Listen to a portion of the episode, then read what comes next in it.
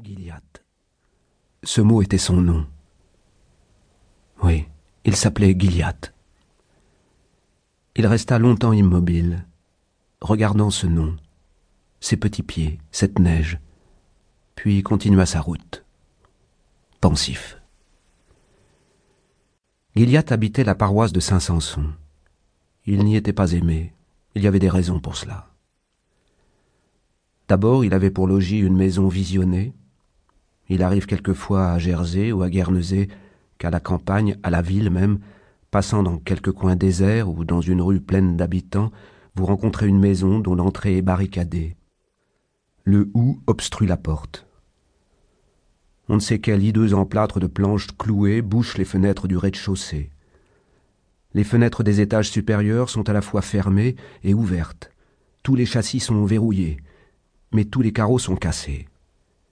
S'il y a un bel, une cour, l'herbe y pousse. Le parapet d'enceinte s'écroule. S'il y a un jardin, il est orti, ronce et cigu. Et l'on peut y épier les insectes rares. Les cheminées se crevassent, le toit s'effondre, ce qu'on voit du dedans des chambres est démantelé. Le bois est pourri, la pierre est moisie, il y a au mur du papier qui se décolle. Vous pouvez y étudier les vieilles modes du papier peint, les griffons de l'Empire, les draperies en croissant du directoire, les balustres et les cipes de Louis XVI. L'épaississement des toiles pleines de mouches indique la paix profonde des araignées. Quelquefois on aperçoit un pot cassé sur une planche. C'est là une maison visionnée. Le diable y vient la nuit. La maison, comme l'homme, peut devenir cadavre. Il suffit qu'une superstition la tue. Alors elle est terrible. Ces maisons mortes ne sont point rares dans les îles de la Manche. Les populations campagnardes et maritimes ne sont pas tranquilles à l'endroit du diable. Celles de la Manche, archipel anglais et littoral français, ont sur lui des notions très précises. Le diable a des envoyés par toute la terre. Il est certain que Belphégor est ambassadeur de l'enfer en France, Utgin en Italie, Bélial en Turquie, Tammuz en Espagne, Martinet en Suisse, et Mammon en Angleterre. Satan est un empereur comme un autre, Satan César. Sa maison est très bien montée. Dagon est grand panetier, Succor Benote est chef des eunuques, Asmodée, banquier des jeux, Cobal, directeur du théâtre, et Verdelais, grand maître des cérémonies.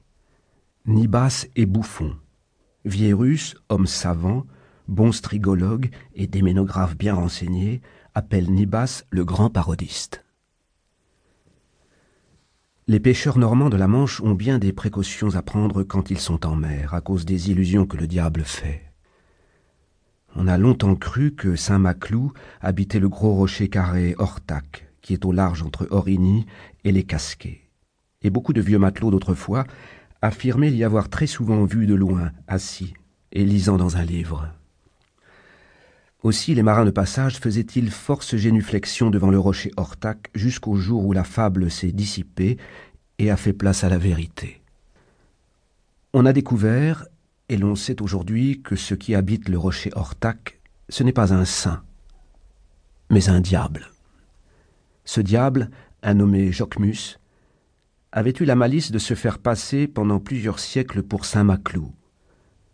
Au reste, l'Église elle-même tombe dans ses méprises les diables Raguel, Horibel et Tobiel ont été saints jusqu'en 745 où le pape Zacharie, les ayant flairés, les mit dehors.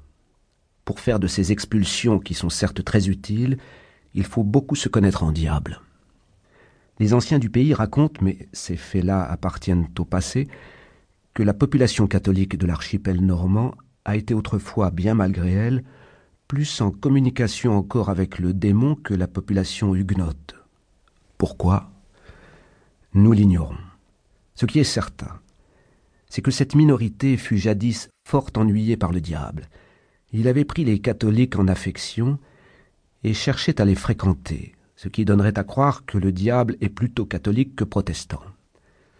Une de ses plus insupportables familiarités, c'était de faire des visites nocturnes aux lits conjugaux catholiques au moment où le mari était endormi tout à fait et la femme à moitié de là des méprises.